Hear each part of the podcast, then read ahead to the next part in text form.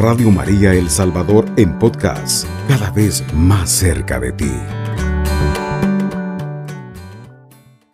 Señor, tú me has examinado y me conoces. Sabes cuando me acuesto y cuando me levanto. Desde lejos te das cuenta de mis pensamientos. Tú ves mi caminar y mi descanso. Te son familiares todos mis caminos. No está todavía la palabra en mi lengua.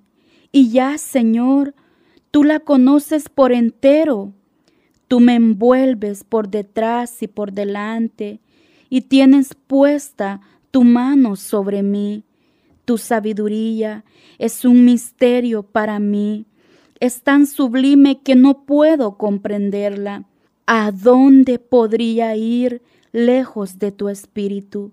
¿A dónde podría huir lejos de tu presencia?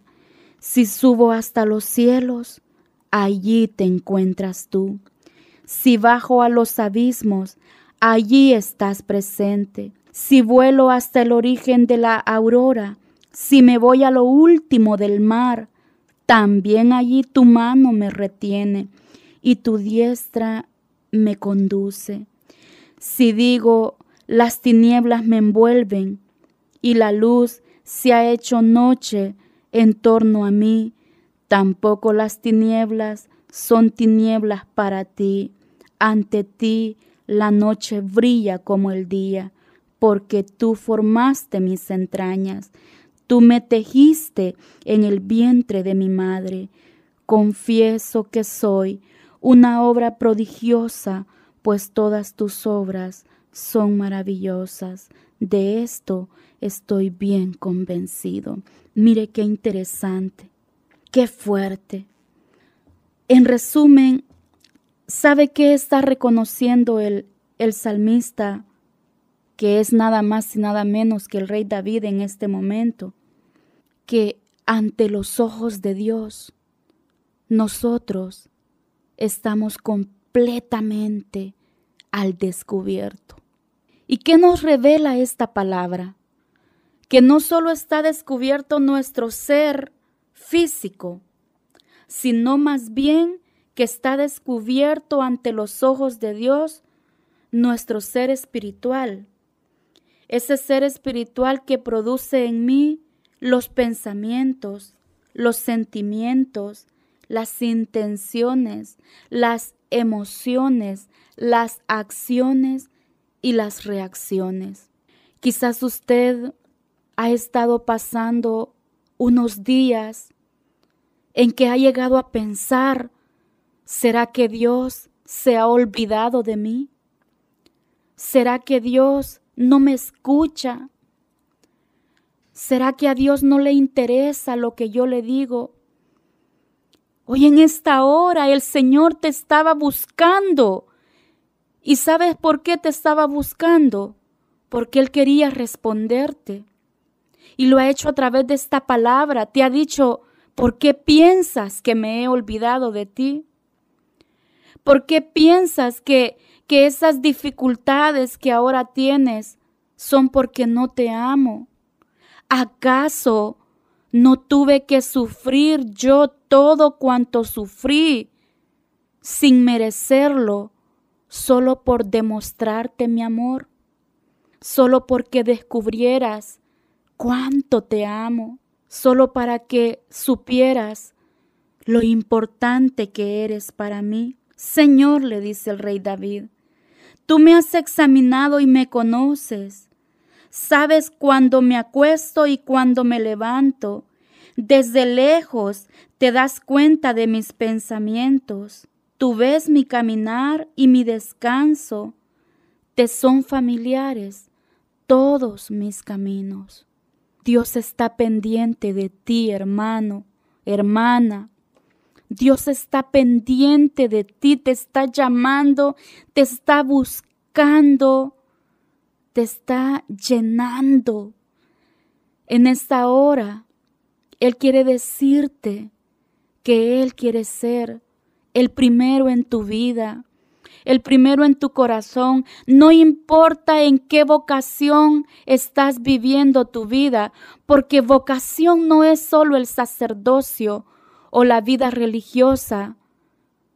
Hay solteros que están solteros por vocación, porque no nacieron para el matrimonio ni para la vida consagrada, pero ahí en su soltería viven santamente su soltería. ¿Cómo estás viviendo tu vida? ¿En qué vocación la estás desarrollando? No importa, estás en la que el Señor te ha llamado y en la condición que te encuentras. Quizás ahora tú vas a decir, ay hermana, pero yo en este momento, fíjese que mi relación con Dios ha caído, en mi, ya mi oración ya no es tan fervorosa como antes. Ya yo no, no siento ese deseo de servir. Si has sido servidor, ya yo no siento ese deseo de servir como lo hice antes. Porque mire, me han pasado tantas cosas, me han pasado tantas pruebas. Te voy a contar un secreto.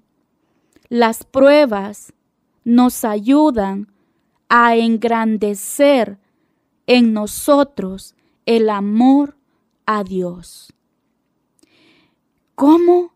Sí, hermano, hermana.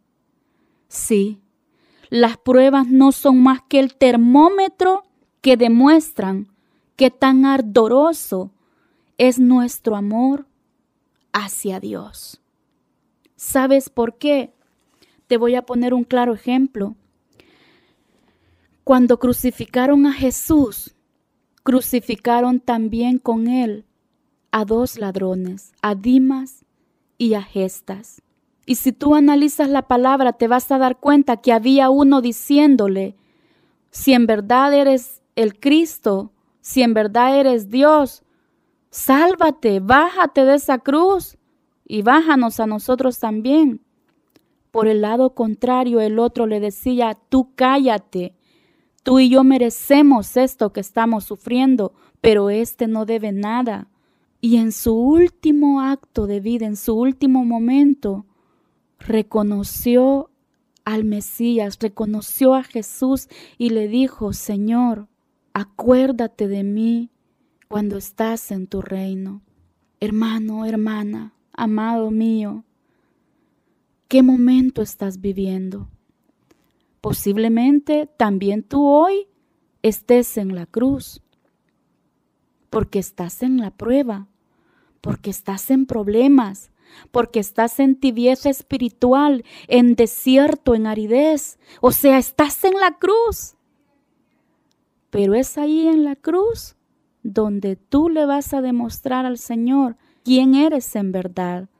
Si aquel ladrón aquel pecador arrepentido que en medio de su reprensión reconoce siempre y le da su lugar al Señor, o aquel que le dice, si de verdad estás conmigo, si de verdad me amas, si de verdad eres Dios, bájate y sálvame.